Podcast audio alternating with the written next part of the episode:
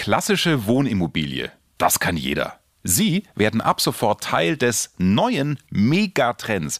Lab Offices. Was ist das? Das ist der Mix aus klassischen Wohnimmobilien, Büroflächen, Immobilien für Einzelhandel und Forschungseinrichtungen. Klingt spannend? Ist es auch. Und wir begeben uns jetzt gemeinsam rein in den Megatrend.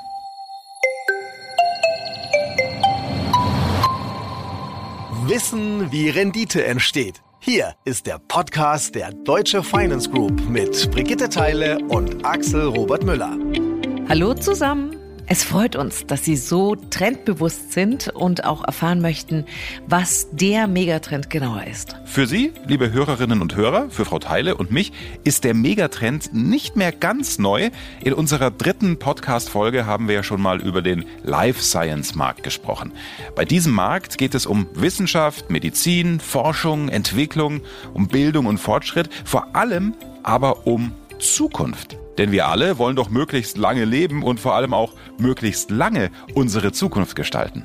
Dafür braucht es vier Wände, also Immobilien in denen geforscht, gearbeitet und entwickelt werden kann. Das sind die sogenannten Lab Offices und die liegen voll im Trend. Ja, und dazu braucht Frau Teile natürlich einen absoluten Trendsetter als Gesprächspartner und nicht einen Herr Müller wie mich. Ne? Richtig, und den habe ich gefunden. An der Hochschule Luzern ist er Professor für Private Equity Real Estate an der Hochschule Luzern und Group Research Officer der Deutschen Finance Group. Hallo, Herr Davidson. Guten Tag, Frau Teile, wie geht's? ja, wunderbar, wenn ich Sie sehe und höre, denn das heißt für mich, ich kriege wieder viel Input von einem Profi, von dem ich vorher, also nicht vom Profi hatte ich keine Ahnung, sondern von den Themen, die wir beide besprechen. Deswegen freue ich mich immer.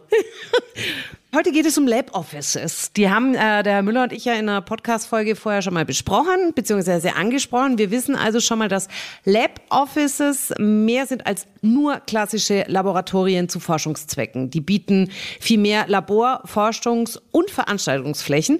Da wundert es einen jetzt nicht wirklich, dass Lab Offices immer häufiger von institutionellen Investoren als bevorzugte Assetklasse, also als Vermögensklasse genannt wird. Bitte erklären Sie uns diese neue und innovative Immobilienart noch ein bisschen genauer, Herr Davidson? Sehr gerne. Ich glaube, es ist eine Kombination von verschiedenen ja, Merkmalen und es gibt nicht die Definition von Lab Office und alle definieren es etwas anders, aber ich sage Ihnen mal zwei, drei Punkte dazu und dann können Sie sich sicherlich ein gutes Bild machen.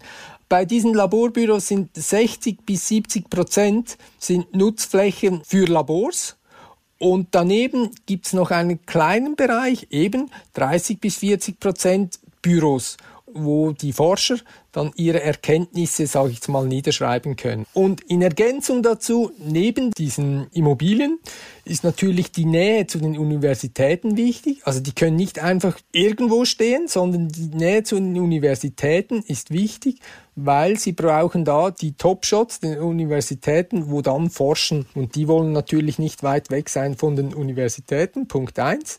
Dann die Branchen sind sehr spezifisch, also von Biotech, Pharma oder sonstige Forschung. Ich denke auch im Bereich Nachhaltigkeit. Das können äh, Industrien sein. Dann von den Mietern. Mhm. Ich sage jetzt mal über Begriff Sticky Tenants. Also es sind meistens langfristige Mieter in diesen Branchen, die ich vorhin erwähnt habe. Biotech, Pharma und so weiter. Und dann der letzte Punkt, den ich ergänzen würde, ist zu sagen, dass ja, es sind Spezialflächen und mit Spezialflächen meine ich sind nicht keine klassischen Büro, wie ich gesagt habe, es sind Labors.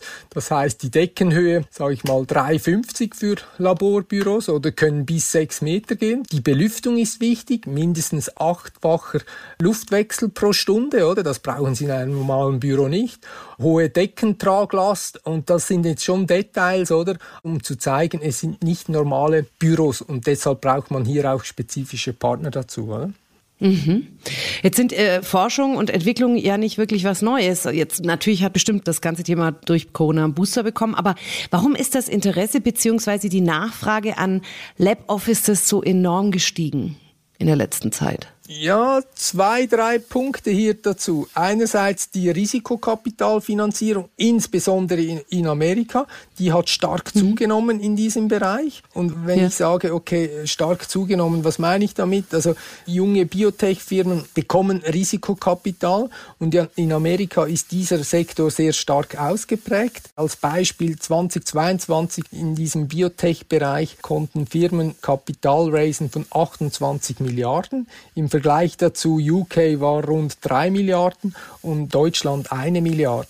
Wenn jetzt das Kapital gesammelt wird in diese junge Unternehmen, dann brauchen diese junge Unternehmen eben Laborbüros, Lab Offices und das heißt, dieser Sektor wächst dann auch. Aber wieso bekommen diese Unternehmen so viel oder einfach der Risikokapital? Ja, der ganze Gesundheitsbereich, der wächst, oder? Unter anderem wegen der Demografie. Das ist sicherlich auch ein Trend, der Rückenwind gibt in diesem ganzen Healthcare, Biotech-Bereich und somit auch im Lab-Office-Bereich. Also innovative Technologien, demografische Alterung, das sind Aspekte, die dann diesem Bereich natürlich helfen. Plus dazu in den letzten Jahren natürlich die Pandemie, Covid und so weiter. Ja, und da merkt man natürlich, going forward will man vorneweg sein bezüglich neuen Trends, auch bezüglich mögliche neuen Viren. Wir hoffen es alle nicht, aber dass man da gewappnet ist, will man da natürlich auch keine Chancen unversehen lassen. Und der letzte Punkt für institutionellen Investoren ist sicherlich auch die Schwäche, sage ich jetzt auf dem normalen Office-Markt, dass man sagt, okay, ja, in diesem Lab-Office-Bereich etwas zu diversifizieren, macht sicherlich Sinn. Deshalb hat der Bereich Laborbüro sicher auch stark an Gewicht gewonnen. Aber ist das ein Trend, der vielleicht dann auch ganz schnell wieder an uns vorbeigezogen ist, Herr Dr. Davidson? Wenn jetzt im Moment da so viel Geld reingegeben wird, jetzt ist es gerade aktuell, ist dann der Markt dann auch irgendwann irgendwas satt? Ich glaube nicht und ich hoffe, ich konnte Sie mit den Argumenten vorhin überzeugen, oder? Dass diese Trends eigentlich langfristige, intakte Trends sind. Also gerade mit der Aha. Demografie, Überalterung. Ja, wenn Sie auch schauen, in Deutschland, Schweiz und so weiter, die Leute achten mehr auf die Gesundheit. Über 70-Jährige machen da noch Marathon und weiß nicht was. Also Gesundheitsversorgung steht hoch bei den Bürgern und insofern ist das ein Bereich, der sicherlich auch going forward wichtig ist. Natürlich mhm. Mittelzufluss war groß in der Vergangenheit mhm. und denke, wird es auch bleiben. Vielleicht nicht in dem Ausmaß, wie wir in 2022 gesehen haben, aber er wird wahrscheinlich größer sein wie die letzten 15 Jahren, weil gerade mit Viren und so durch Covid ist das natürlich ein größeres Thema und bleibt wahrscheinlich auch. Wir waren gerade bei Covid und Viren und welche Trends damit freigesetzt worden sind, unter anderem auch der Trend zum Homeoffice. Gerade Corona hat uns ja gezeigt, was da plötzlich alles möglich ist. Allerdings ist natürlich klar im Bereich Forschung und Entwicklung ist Homeoffice wahrscheinlich eher keine Alternative. Was sind denn die Vorteile von Lab Offices im Vergleich zu konventionellen Offices? Sie haben das vorhin schon gesagt, mit Höhe und Belüftigung und sonstigen.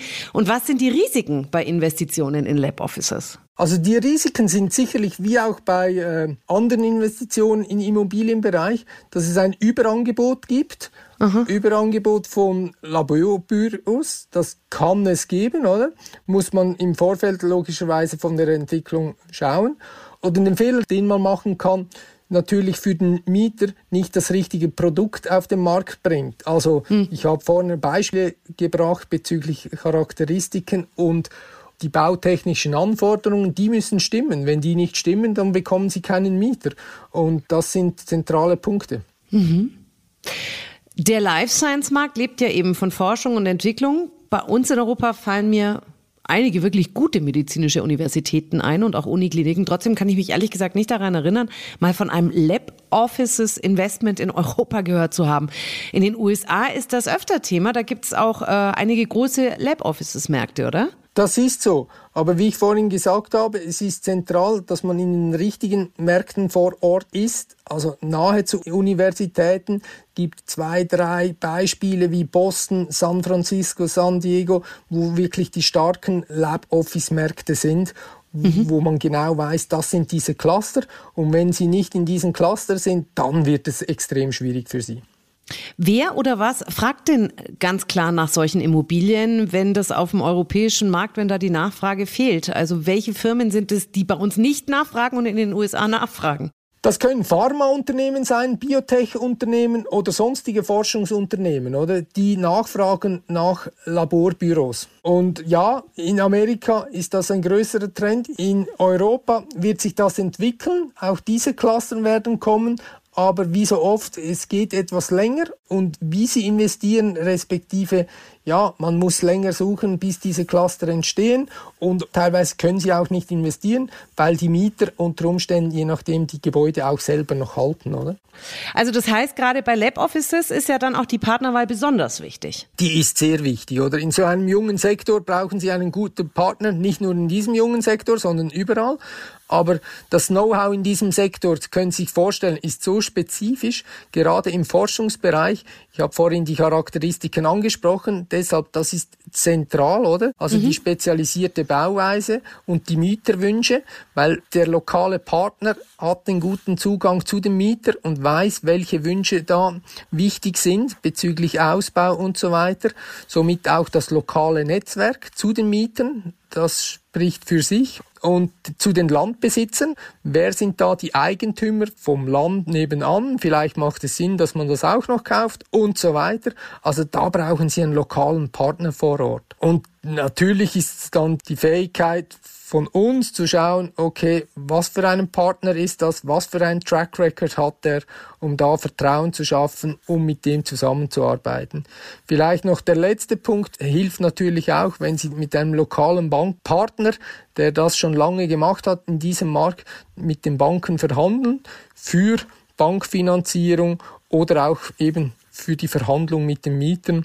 Das hilft zusätzlich neben den Baufähigkeiten, die er hat. Wie setzen sich die Performances von Lab Offices auseinander? Spannend ist es natürlich auch, dass es langfristige Mietverträge sind. Ich habe vorhin gesprochen von Sticky Tenants. Mit Sticky Tenants meine ich, ja, das sind meistens Mieter, die investieren in den Innenausbau. Das heißt, wenn sie mal drin sind, dann wollen sie eigentlich auch länger drin bleiben und sie wollen wachsen, oder? Normalerweise diese Biotech-Unternehmen haben eine Idee und Patentierung von Schritt zu Schritt, sie wachsen, also sind sie interessiert, mit dem Vermieter eine langfristige Beziehung aufzubauen und im gegenseitigen Austausch zu sein und das schlussendlich trägt dann bei zu einer guten Performance. Okay. Wie verhalten sich Lab Offices in der Rezession, Herr Professor Davidson? ich würde es unter dem Begriff Resilienz gepaart mit ansprechender Performance umschreiben, oder? wenn, wir, wenn wir eine Rezession haben, normalerweise werden Arbeitsplätze abgebaut, normale Büroplätze werden abgebaut. Im Lab-Office, Laborbürobereich einer Rezession, in einem Büroabschwung werden Laborbüros nicht einfach abgebaut, es entsteht kein größerer Leerstand. Punkt eins. Interessant ist sicher auch bei Laborbüro, dass das Mietwachstum bei Laborbüros, und da referenziere ich wieder auf amerikanische Daten von 2005 bis 2018, weil die einfach die besten Zahlen haben, das annualisiert das Mietwachstum bei normalen Büros 2,7 Prozent beträgt und bei Laborbüros 5,8 Prozent beträgt. Also das Mietwachstum bei Laborbüros ist größer wie bei normalen Büros. Und einfach noch eine Ausführung zu den Kapitalausgaben für den Vermieter. Die sind geringer bei Laborbüros wie im normalen Büros. Das heißt auch wieder amerikanische Zahlen, 15% Kapitalausgaben bei Laborbüros versus 27% Kapitalausgaben CapEx bei normalen Büros.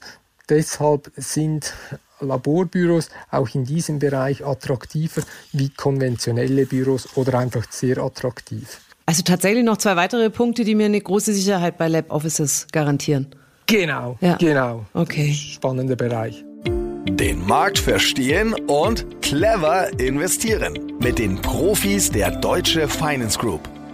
Von Professor John Davidson haben wir erfahren, Lab Offices sind innovative und hochmoderne Büroflächen und sind somit eine neue und innovative Immobilienart. Sie sind nicht mit klassischen Bürogebäuden zu vergleichen. Deshalb ist das Angebot an Lab Offices nicht so groß. Die Nachfrage nach Lab Offices wird auch über die nächsten Jahre stabil bleiben. Denn wir werden immer älter und wollen auch im Alter gesund sein. Somit führt das zu einer anhaltenden Nachfrage nach Forschungs- und Entwicklungsflächen. Für Lab Offices braucht es ein bestimmtes Umfeld. Renommierte Universitäten, Forschungseinrichtungen sowie der Zugang zu gut ausgebildeten Arbeitskräften sind für die Standortwahl eines Lab Offices wichtig. Sehr schön nochmal zusammengefasst. Danke. Und äh, weißt du, was mir gerade auffällt? Nein? Seniorenheime fehlen bei dem Cluster noch. Vielleicht habe ich jetzt gerade einen Trend entdeckt. Hm? Augen auf bei der Partnerwahl, ja muss ich mir dringend merken. Das gilt nicht nur bei Immobilieninvestitionen. da haben Sie, Frau Teile und ich mit der Deutsche Finance Group ja schon den richtigen Partner an unserer Seite. Nach diesen Megatrends mit Lab Offices geht es in unserer nächsten Podcast-Folge übrigens um alternative Investmentfonds. Seien Sie auch da wieder unbedingt dabei. Wir freuen uns auf Sie. Bis dann. Zur richtigen Zeit, im richtigen Markt, mit den richtigen Partnern. Die Profis der Deutsche Finance Group kümmern sich um Ihr Investment und die tausend Details, auf die Sie keine Lust haben.